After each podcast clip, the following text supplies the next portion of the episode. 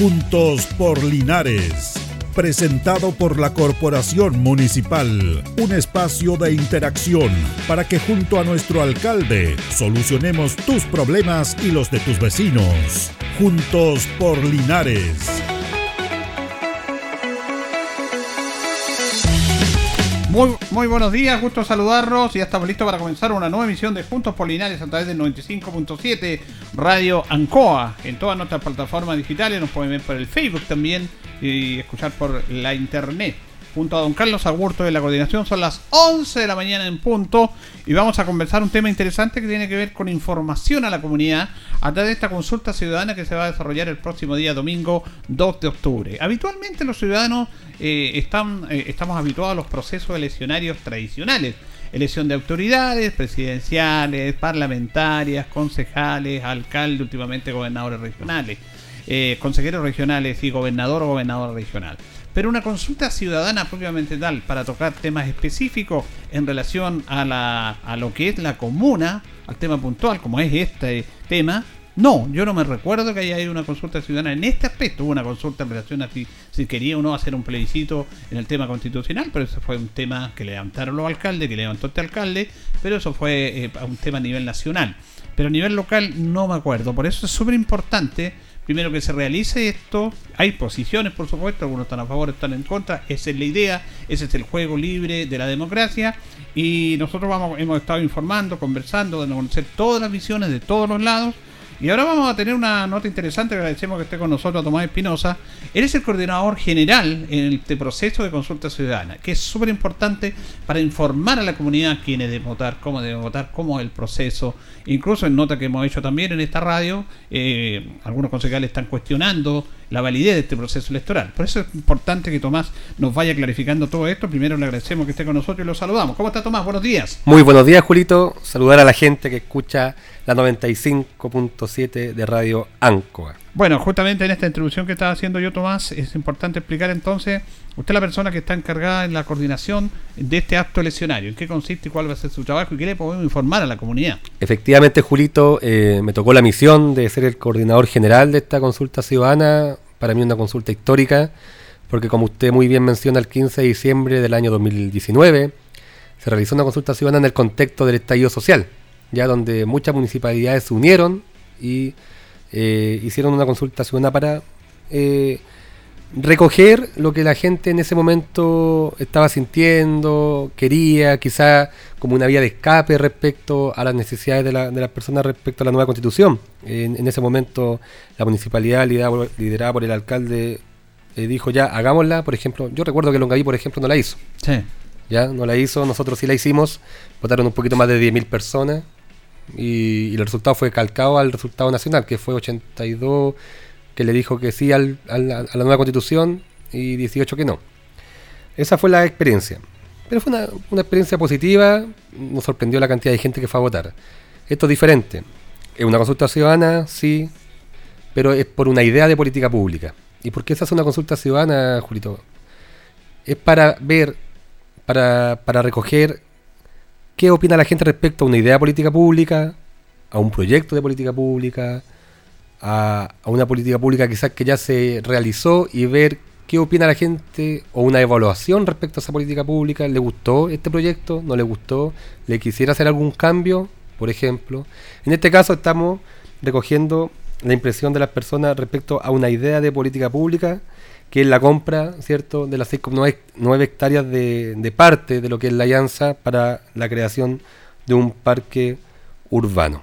Perfecto, eh, me lo ha explicado muy, muy bien usted en ese aspecto. Ahora, el proceso, habitualmente estamos habituados a ir a votar, el tema de los lugares, las mesas que nos corresponde. ¿Cómo va a ser ese proceso? El proceso es parecido a un proceso eleccionario ordinario o liderado por CERVEL cuando uno elige alcalde, concejales consejeros regionales, diputados, senadores o presidentes, pero con algunos matices.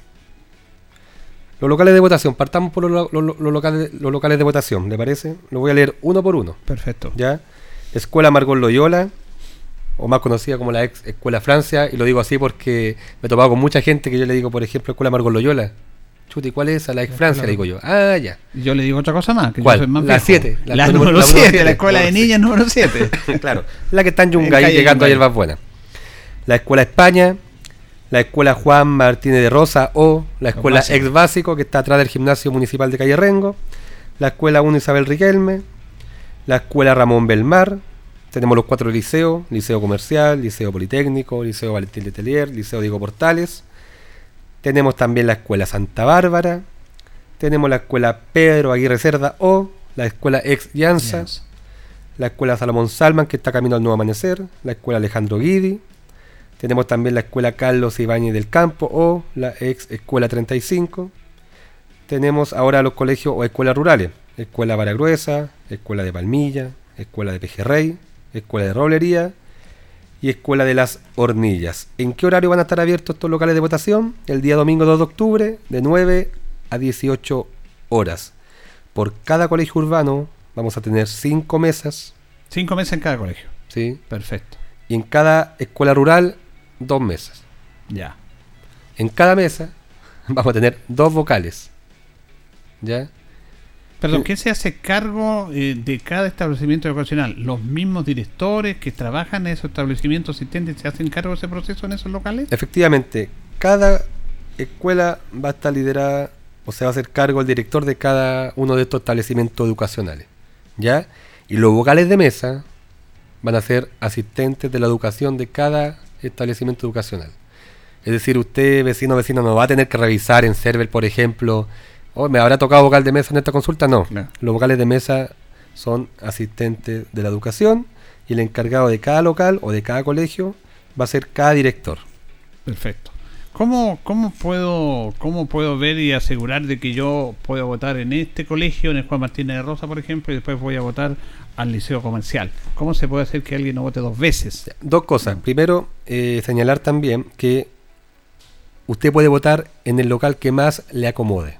Mm. Si usted vive cerca de la escuela Ramón Belmar, vote en, el- en Ramón Belmar.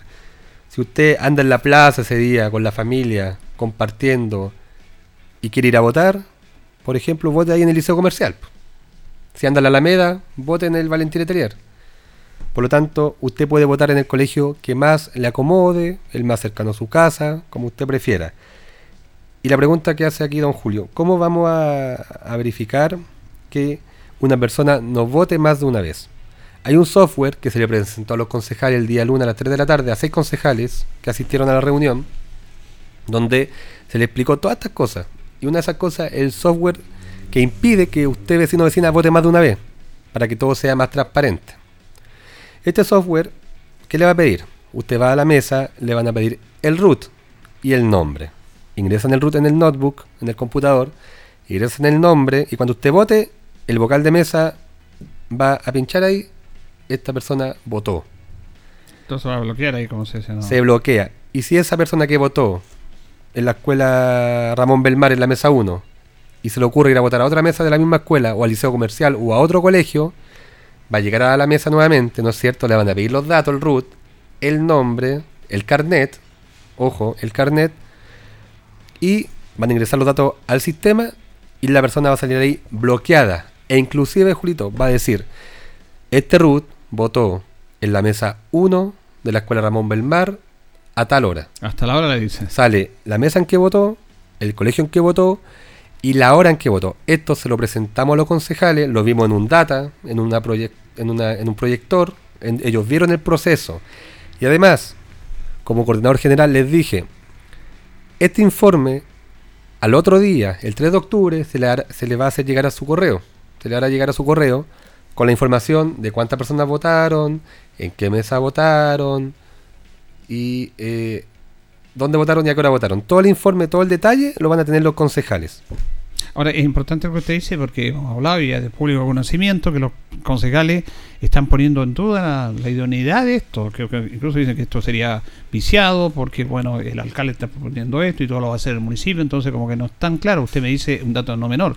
Usted se reunió con los concejales y le explicó todo este proceso. Sí, el lunes, ¿Hubo cuestionamiento ahí a usted? el lunes a, la- a las 3 de la tarde eh, me reuní con los siguientes concejales: Fallo Vargas, Cintia Labraña, Miriam Alarcón, Cristian González, Jesús Rojas y Carlos Castro. Eh, No asistieron Marco Ávila y Michael Concha. Yo a ellos les expliqué, a los seis que asistieron de los ocho, les expliqué todo el proceso detalladamente, terminé la reunión con tres preguntas. Y las tres preguntas fueron la misma. Ya. ¿Hay alguna otra duda? Salió una duda, la respondí. Segunda pregunta. ¿Tienen alguna otra duda? Silencio. Y por tercera vez, ¿están seguros? ¿Tienen otra duda? Nada. Por lo tanto, en ese momento quedó claro. A estos seis concejales por lo menos. ¿Ya? A, a don Marco Ávila y a don Michael Concha, las dudas que me hacían yo se las respondí a través de WhatsApp. O sea, igual se comunicó con ellos y le dio Sí. a conocer eh, todo este tema. Sí, claro, hay, hay, hay, hay respuestas si uno está para eso, uno está para eso. Y si me piden una reunión hoy, hoy día a la tarde o mañana en la mañana, cuando sea, yo estoy disponible totalmente para explicarles lo que ellos quieran. ¿Ya? Claro, es importante lo que dice usted porque yo comencé con dos de ellos en la mañana y estaban, eh, este proceso y esta reunión fue el lunes. Sí, el lunes a las Están 3. como dudando de este proceso, pero usted No. dice que en esa reunión no, no hubo nada de cuestionamiento. No, no, no, no, no hubo las nada. dos- o las dos se respondieron. Sí, se respondió, se respondió todo, todo, todo, todo, todo. E inclusive en el consejo de la- del día martes a las 3 de la tarde eh, salió el tema de que quienes pueden votar, gente de Linares. Sí. Y yo ese mismo día martes, en la tarde-noche, le, le- le expliqué cómo iba a ser el proceso de filtro. ¿Y cuál va a ser el proceso de filtro vecino y vecina? Tal software que expliqué para bloquear a la persona. Pero además, en el computador va a estar abierta la página de Cervel. Ya. ¿Ya? Cuando, ¿Se acuerdan ustedes cuando ingresa a Cervel y colocan su root, ¿cierto? Ingresan su root para ver dónde votan? ¿En qué mesa le corresponde? Esa, esa página, el vocal de mesa, el- ese día en el colegio la va a tener abierta. Entonces, la gente cuando llegue, como va a dar su root, el- uno de los vocales de mesa va a ingresar a Cervel, ¿cierto? Va a estar abierta la página para que todo sea rápido. Va a ingresar el root y va a salir ahí. Julio Aguayo vota en Linares. Correcto. Entonces, vote acá en la consulta ciudadana, que era un- una, una duda que tenían los concejales. Entonces, vamos a ocupar la base de datos, entre comillas, ¿cierto? La página de Cervel. Perfecto. O sea, Ahora, estamos eh, tratando que sea lo más parecido a una elección. Está la bien eh, la transparencia, o sea, se asegura que la gente que vaya a sufragar es de Linares a través de la Claro. comparación con los, datos de CERVEL. Ahora, o sea, también se planteaba por ahí, eh, no sé si se bajó eso, era una iniciativa de que las personas que eh, no vivían en Linares, pero que tenían alguna vinculación con nuestra ciudad, por ejemplo, que trabajaban acá, que podían estudiar, podían también sufragar. Eso no va a ser así. No, no va a ser así porque hay un decreto de la consulta ciudadana que, que- que salió hace un mes y medio aproximadamente, un poco más, donde me, me- menciona explícitamente que la- en esta consulta van a participar gente de Linares. Perfecto, no que tengan vinculación Claro. con, con acá, con, Claro. La idea de esto es que a mí me, me- no me molesta, pero me da un poquito de pena por mi, por mi ciudad, porque una consulta ciudadana siempre va a ser positiva. Siempre hace positivo. Siempre va a ser positiva, siempre, siempre, siempre, para cualquier cosa. Ya sea lo que se hizo el 15 de diciembre del año 2019, donde la gente, en más de 10.000 personas se fueron a manifestar por una opción u otra. En este caso, eh, esta consulta ciudadana es por un parque urbano, para la compra, perdón, no es para un parque, es para la compra de terrenos, Terreno. para la creación de un parque urbano. ¿Ya? Por lo tanto, ¿qué mejor que saber la opinión del vecino, de la vecina respecto a esta idea de política pública? Por lo tanto, eh, tratar de lograr un proceso donde estamos siendo lo más transparente posible, donde inclusive va a haber un notario que va a certificar todo esto, yo creo que no le, no le sirve de nada a la comuna eh, el nivelar para abajo, porque esta es una gran oportunidad, Julio, de que sea la primera de muchas consultas ciudadanas que puedan venir más adelante, porque ¿qué pasa? Si a esto, si manchan este proceso, si tratan de decir que es poco transparente, que no están las garantías, y en- entre otras cosas, lo único que hacen es que la gente no participe. Claro. La gente va a decir, ¿para qué voy a ir a votar? Si esta cuestión, entre comillas, según lo que dijeron algunos concejales, está arreglado. Por eso, la reunión que yo tuve el lunes con ellos, y por eso todo lo que quise venir acá a explicar cada detalle de la consulta ciudadana, que va a ser, créanme, lo más transparente posible. Van a ver, o pueden, eh, mire, pueden ingresar a, a los establecimientos educacionales, los medios de comunicación, no hay ningún problema. Pueden ingresar observadores, o fiscalizadores, o veedores, como le queramos llamar en esta oportunidad. Han dicho por ahí que no, no se puede, sí se puede, si los colegios van a estar abiertos a toda la comunidad.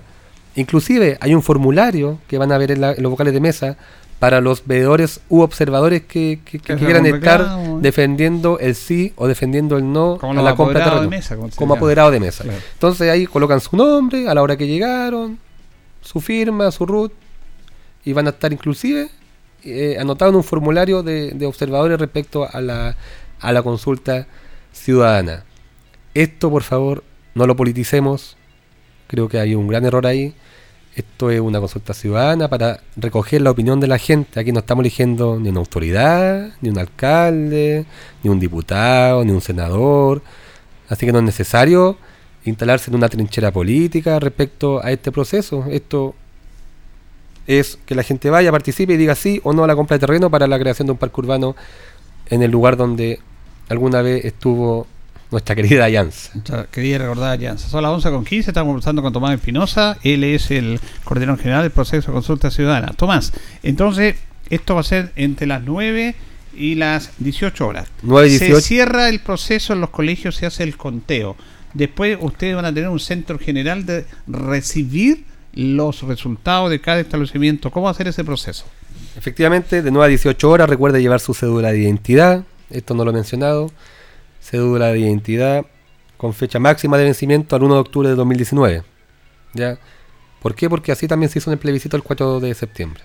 Entonces estamos básicamente copiando lo que los requisitos del plebiscito del 4 de septiembre.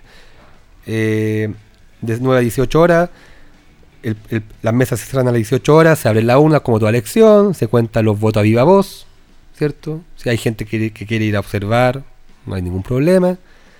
Luego de eso se hace el conteo de votos. Cada colegio va a tener un informático que va a ingresar los datos, ¿cierto? Eh, los votos y los resultados a un sistema y se hace el consolidado. Ya y se hace el total. También, obviamente, la gente que va a estar ahí va a poder ver en el pizarrón cómo está el conteo de votos. Es totalmente muy parecido a lo, a lo que se vio el 4 de septiembre o en otra elección hacia atrás. Luego de eso, yo creo que tipín 7, 7 y media de la tarde vamos a tener ya los resultados con un porcentaje importante porque es un voto rápido. Claro. Eh, son dos opciones sí o no. Se vota de la misma manera que cuando usted va a votar en alguna elección donde salen, usted cruza la rayita con una rayita vertical, hace la rayita, ¿cierto? Donde cruza la raya, que, la raya horizontal. Por lo tanto, tipo 7 y media vamos ya a tener los resultados claros. Se va a llamar a un punto de prensa, a todos los medios de comunicación para, para dar a conocer cómo fue el proceso y obviamente lo más importante, cuáles fueron los resultados de esta consulta ciudadana. Perfecto, está todo claro, transparente, abierto, eso lo quiere recalcar una y otra vez usted ante algunos cuestionamientos, pero usted ha sido muy claro y enfático. Usted se reunió con quien cuestione esto el día lunes y hubo tres preguntas y las tres preguntas fueron respondidas. Por lo tanto, no habría más motivo de, de este tema. Sí, efectivamente, fue, estuvimos con el equipo de informática en la reunión, estuvo el director de Relaciones Públicas que también me está ayudando en este proceso, estuvo la abogada municipal, la jurídico, si hay alguna, por si habían algunas preguntas legales, estuve yo como coordinador general para explicar todo el proceso como lo estoy explicando ahora, se mostró el voto, la pregunta del voto fue consensuada con los concejales. Ya. Con los ocho. La pregunta es. La pregunta es, y se la quiero leer para no textual equivocarme ninguna como digo, sino claro, porque después me reta. ¿Qué es lo que dice el voto, obviamente? Esta pregunta, la redacción, se la, en el día lunes, el día lunes, le voy a contar una diferencia, todavía no, no, no, imprimíamos los votos, porque queríamos tener el acuerdo de los concejales. Yo proyecté el voto, le leí el voto, y estaban de acuerdo con la pregunta. Y la pregunta es la siguiente. ¿Está de acuerdo con comprar 6,9 hectáreas de guillanza en 1.400 millones de pesos con presupuesto municipal? ¿Esto pagado en cuatro cuotas? ¿Sí o no? Ya. No dice para un parque futuro, nada de eso. Eh, es textual. ¿Está de acuerdo con comprar 6,9 hectáreas de guillanza en 1.400 millones de pesos con presupuesto municipal pagado en cuatro cuotas? ¿Sí o no? Perfecto. Esa es la pregunta. Los concejales eh, dijeron que estaba sí, bien. Sí, se lo planteamos a los concejales, les pareció bien, que no había ninguna coma, ninguna coma que cambiar. Eh, por lo tanto, también fue hablado con ellos el tema eh, de los votos, del voto, perdón, de cómo estaba redactado el voto. Así que en ese sentido, me parece extraño que hay algunos concejales que hayan dicho que esto no es transparente. Yo creo que están tratando de manchar un proceso que es ciudadano y no político. Por lo tanto, hacer un llamado a que la gente participe, eh, que vaya a votar independiente de, de, su opción. Es importante que participe. ¿Por qué? Porque le voy a dar, y le voy a hablar como ciudadano, ¿eh? un ejemplo. Si votan 500 personas, que sería poco. Poco, claro. yo como alcalde a futuro, cualquier alcalde, ¿ah? uno, una persona como alcalde o concejal, cualquiera que sea, ¿le van a dar ganas de preguntarle a la gente por alguna política pública? Si en la última consulta ciudadana, por ejemplo, en el caso, no sé, ¿se acuerdan de la consulta ciudadana que hicimos por el Parque Llanza el 2022 y fueron 500, 700 personas? ¿Qué vamos a andar gastando plata, tiempo, recursos humanos en hacer otra consulta si al final la gente no va? Eso es lo importante, que usted vaya y participe. Así que un llamado a que tenga tranquilidad, el proceso va a ser transparente, por lo tanto no va a haber ninguna duda de que el resultado que exista es lo que la gente realmente opinó y como dije, hasta un notario vamos a tener certificando el proceso.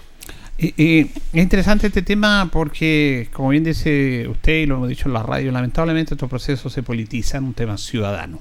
Se politiza. Hemos dicho que de los órganos que son políticos, porque el Consejo Municipal es un órgano político, pero de todos los órganos que están con elección de votos que son políticos, el menos politizado es el Consejo, porque es más cercano a la gente. Pero lamentablemente, en algunos casos, como este, se politizó. Ya está bien, se politizó en esto, pero apoyando su presencia.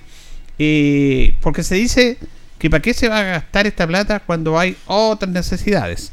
Y yo me voy a ir a lo suyo, que específicamente, porque usted también es director de tránsito, eh, trabajó en el aspecto de, gabinete de la municipalidad, pero específicamente en, tránsito. Faltan más semáforos. Esta administración municipal ha puesto más semáforos que, que todas las administraciones municipales. Nunca tantos semáforos como esta administración municipal, que fue una promesa de campaña y que se cumplió. ¿Por qué no nos cuenta eso también? Sí, efectivamente. que no se, no se hacen otras cosas. Efectivamente, se han instalado semáforos. Eh, y Kudmoller con, con Jumbel, que existía mucho accidente en esa esquina. Esto fue porque se cambió el, pare. El pare antes, ah, estaba, el pare antes estaba por, por Jumbel. Claro. Después se cambió Kudmoller. Y ahí, claro, como uno, como automovilista, y yo creo que a muchos les pasa, manejamos de memoria. Sabemos la esquina donde hay pare o, o, el sentido de la calle, paramos en una esquina, sabemos que hay que mirar a la izquierda o a la derecha, y si nos cambian eso, se, se produce lo que se produjo en ese tiempo, y se instaló el semáforo. San, eh, San Martín con Rengo, también. Eh, General Cristi con, con Rengo. Eh, Valentín Letelier con, Arturo Prat, donde también habían esas casas que sufrían, yo creo que cada un mes un, choque en su, en, su, en su vivienda coronel de artillería con Janero Espinosa y cerquita de la Llanza, como también en Avenida El Bosque con, con Janero Espinosa. Son eh, inversiones que no son menores. ¿Cuánto cuesta un semáforo, Tomás? Entre 60 y 80 millones de pesos. Son seis semáforos que se han instalado ya. Sí. Por lo tanto, eh, se, han hecho cosas, se han hecho cosas. Eh, también... Perdón, cuando se dice las calles están malas y vemos que se ha estado reparando permanentemente las calles. Eh, obviamente van a ir inconvenientes la cantidad de vehículos, pero con presupuesto municipal, porque esto le corresponde al Service, hemos sabido, pero al final el municipio ha tomado decisión de, de, de, en más, en la primera administración, cuando llega el alcalde de Mesa, suspende el Festival Linares Canta, ¿se acuerdan? Para esos recursos, llevarlo a, mejorar las calles. A mejorar las calles. Ahora, ayer eh, me, llamó una de las empresas que está haciendo el, trabajo y estaban ahí en, Calle Brasil. Calle Brasil, que estaba en paupérrimas condiciones y ahora se está se está reparando. una gran intervención que se está haciendo ahí en la calle Brasil, como en otras calles. La gente anda en las calles, la gente ha, visto los trabajos en Ramonolate, en el centro, en el Nuevo Amanecer, en la, en la, en la Villas Camus. Eh, se está reparando también ahí en la esquina de la, de la misma Llanza, hablando de Llanza. Eh, ahí en Puerta, Puerta Norte, Janero Espinosa con Coronel de Artillería, donde la, la, bajada era demasiado brusca para entrar a Janero Espinosa se está trabajando, la gente sabe, la gente que anda en la calle sabe que, se están haciendo trabajo. Obviamente, nadie es un mago y nadie puede reparar todas las calles o eliminar todas las necesidades de la noche a la mañana. Así que se está trabajando. Nada inmediato, todo requiere su tiempo. Hay, hay, hay problemas que se pueden solucionar al corto, al mediano y al largo plazo. Y en eso estamos. Y, porque cuando se dice que los recursos que, que no se pueden se pueden gastar ahí en otras necesidades, nosotros estábamos hace poco antes de venir para acá en la biblioteca, donde se están llegando más de 100 millones de pesos en recursos a las juntas vecinas a través del fondo Fondebe. O sea, no es que se haya de dejar de apoyar a la comunidad por hacer esta otra compra, ese es el tema. Claro, claro, se sigue no se olvida de, de, la, de, lo, de, lo, de las otras necesidades o de hacer el resto la pega por, por esto, si esto eh, se suma, ya esto se suma a, a, lo que se ha hecho como, como, municipalidad, como se sumó, por ejemplo, la Semana de la Chilenidad, que no existía y que, y que, costó 250 millones de pesos eh, en la versión recién pasada de este año. Eh, y no por eso dejamos de entregar, por ejemplo, como usted bien menciona, el FONDE. Claro, porque otra cosa dice que la municipalidad está financieramente complicada, con algunas complicaciones, y para que gastar plata si sin embargo se siguen haciendo cosas. Es que si hubiera sido así, si, si, no hubieran, si, no, si la municipalidad no tendría plata, nos hubiera hecho la semana de la, chilenía, por ejemplo, nos hubieran, nos hubiera entregado el fondo de desarrollo vecinal, eh, no se estarían reparando los hoyos de las calles, eh, no se podría pagar la luminaria pública que ilumina las calles, porque para que la gente sepa, la municipalidad tiene que pagar para que el poste de luz que está fuera de su casa encienda. O si, si no se paga, pasa como en la casa, nos cortan la luz. Si no hubieran fondos, no, no podríamos mantener eh, el área verde. Eh, por lo tanto, si no hubieran fondos, no habría cómo pagarle, por, por ejemplo, ni siquiera a los funcionarios municipales. Pues entonces no, no, no, no, no es la realidad. No es la realidad. Ahora, finalmente, Tomás, porque ha sido muy explícito, como ciudadano, lo quiero sacar del aspecto, usted es más joven. me llegó de coordinador, ahora, ahora como, de director de como ciudadano, que hay que aprovechar la instancia. Eh, es importante esto porque yo lo decía en la historia, lo comentábamos en varios programas de la mañana, que siempre los cambios, estas, estos, estos proyectos potentes, siempre traen un nivel de rechazo en nuestra sociedad y en la sociedad del mundo propiamente tal. Cuando se quieren hacer cosas distintas, diferentes, la gente como que dice, puta, ¿por qué? Al recordar el caso de la Torre Eiffel, que los parisinos estaban en contra de eso, no querían y lo hicieron. Yo recordaba el caso del Cerro Santa Lucía, que en esta época antes, como Coño Maqueda, se quiso hacer, pero la gente decía, ¿para qué era gastar algo en un cerro que va a ser un paseo para los ricos, no para los pobres, que va a ser elitista? Y mira lo que es el Cerro Santa Lucía. Y le puedo dar un montón de casos más en que cuesta un poco cuando se hacen estos proyectos, ¿para qué va a tener un parque que va a demorarse muchos años? Pero obvio, esto es algo a futuro.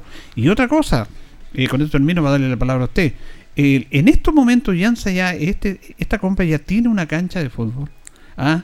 tiene árboles, está el casino que se puede remodelar y, usar para otras actividades también como oficina, no sé, están las canchas, las multicanchas, está el silo, no es un terreno pelado tampoco. Y por último va a, haber va a ser una inversión también para el municipio, que el municipio va a tener, va a tener un capital, porque los proyectos se pueden hacer, no se pueden hacer. Entonces, eh, eso hay que tomarlo en cuenta. Este es un proyecto futurista, pensando en las nuevas generaciones. Por eso le preguntamos a la gente por esta idea de, proyecto. Eh, efectivamente hay, hay mire, lo, lindo de esto es que esto es democracia. cada persona tiene su opinión. Yo puedo tener la mía, don Julio puede tener la suya, los concejales pueden tener, tener una opinión distinta, el alcalde, y cada persona que está escuchando la radio hoy en día tiene su opinión respecto a esta idea de proyecto. Y, por eso lo bueno es que pueda participar. Pero claro, de, de repente uno como linarense, yo soy de acá, eh, caminaba por las calles eh, desde chico para ir al colegio al colegio Media Troncoso, ahí en la antigua la media. eh, jugábamos la pelota, me acuerdo ahí al frente compramos sopa y pillas con mayonesa ahí en, los kioscos que había frente a la, a la, Media Troncoso. Eh, claro, y uno de repente uno tiene su, su, su cosita ahí de, de, celo, de envidia respecto a las comunas de al lado. Mm. ¿Por qué Talca? ¿Por qué Talca crece? ¿Por qué Curicó crece? ¿Por qué Linares no crece? Le echamos la culpa al cura Somoza. Pero es una... Ya se terminó esa maldición. Terminó, inclusive. depende Chillán, por ejemplo.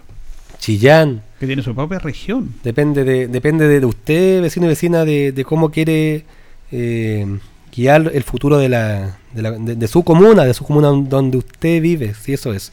Y por eso la consulta ciudadana. Claro, necesidades van a haber siempre. Y lo bueno de esto es que cada vecino va a poder eh, elegir. Pues. Claro. ¿Sabe qué? Yo creo un cuento que no, que el parque no es necesidad, o no me gusta, o yo no, no me gusta ir a los parques. Bueno, va a votar que no. Pues. Quizá hay una persona que diga, ¿sabe qué? Chuta, Talca hizo Río Claro, el parque Río Claro. Talca tiene el, el, parque Piduco. Eh, quizás Curicó tiene el, Cerro Condel, eh, donde la gente va, hace deporte, actividades culturales, recreativas. ¿Sabes qué? Yo conozco el Parque O'Higgins. Cuando fui a Santiago me gusta porque está cerrado, tiene horario. ¿Sabes qué? No, yo voy a votar por el, por el parque me gusta. Entonces cada uno tiene su postura, cada uno tiene su visión de, ciudad. Y lo bueno y, lo, lindo de todo esto, de esta que esperamos sea una fiesta democrática y que participe mucha gente, que la gente va a elegir si sí o no a la compra de terrenos del, de, para hacer un, parque en, en, el terreno de Llanza, que el nombre se verá después. Claro, ahora lo importante es que se respete esa opinión ciudadana también. Sí, claro, porque sería sacarle la lengua en la cara a la gente eh, de, de, modo burlesco eh, si no se respeta, porque la verdad es que se está haciendo un esfuerzo humano, está haciendo un, esfuerzo no, no, económico, no es tanto, porque estamos comprando los huelleros, los lápices, estamos ah. imprimiendo los votos. Eh, Están los funcionarios de servicios generales que se sacan la mugre todos los días en las calles, que están otra vez armando las cámaras secretas como el 4 de septiembre, porque eso lo arma la municipalidad vecino y vecina, no lo arma Cervel. en este caso también, obvio armando la cámara secreta, colocando la urna en los 19 establecimientos educacionales, eh, los letreros donde indican salida, entrada, los baños, la mesa 1, la 2, la 3, la 4, la 5, el nombre de los colegios. Eh, por lo tanto, es una pega que hemos estado haciendo ya, sobre todo con mucho más fuerza toda esta semana, que ya la tenemos casi resuelta, eh, para recoger su su opinión pues, y sobre todo y lo más importante es que la gente que va a votar se va a levantar el día domingo, va a salir de su casa, va a caminar al colegio más cercano de su casa, va a votar y va a volver a su casa. Se va a esforzar para hacer eh, valer su opinión. Por lo tanto sería un, una bofetada a la democracia que, que después lleguemos a la sala del consejo o sea, que no que lleguemos, sino que lleguen los concejales con el alcalde y si la consulta dice que sí, voten que no en la sala de consejo. O que si la consulta digan que, diga que no y, que en la sala de consejo voten que sí. Ah. Entonces, yo creo que ahí, yo creo que si pasa eso, don Julio, yo creo que ahí ya se termina la consulta ciudadana por muchos años más que al Linares, porque la gente va a decir, estáis loco, fui a votar tal opción y después los concejales y el alcalde dijeron otra cosa, no, no voy a prestar para el circo. Y tienen razón en decir eso, tienen toda la razón. Pero este proceso va a ser como corresponde y la ciudadanía va a participar, depende de ustedes, porque a veces reclaman que no participen. Esta es la posibilidad y Tomás nos ha contado claramente cómo va a ser el proceso lo más transparente para eh, estar atento. Así que el día domingo, tipo 8 de la tarde, yo creo, más o menos. Sí. Por ahí ya se sabrán saber los resultados. Ahí vamos a informar a, los medios de comunicación, a la prensa, eh, para que nos juntemos en algún, en algún lugar determinado para así dar los resultados y cómo va a ser la, cómo fue el proceso de la consulta ciudadana del 2, del 2 de octubre de 9 a 18 horas en el colegio más cercano con su cédula de identidad desde los 16 años pueden votar. Perfecto, lo agradecemos entonces al coordinador general de este proceso del escenario de consulta ciudadana, don Tomás Espinosa. Gracias, Tomás. Gracias a usted, Julito, por la invitación. Gracias a usted también por escucharnos. Queda bastante claro lo que ha manifestado ahí el coordinador general para que usted dese un tiempo el día domingo para hacer este acto ciudadano histórico, para mí histórico, que la comunidad se le pregunte sobre una política local eh, que va a estar en manos de los ciudadanos, que obviamente esperamos que sea respetada por las autoridades correspondientes, quienes ellos mismos llamaron a la consulta ciudadana. Nos vamos, nos despedimos, sigan en sintonía del 95.7 junto a don Carlos Augusto de la coordinación. Que estén bien.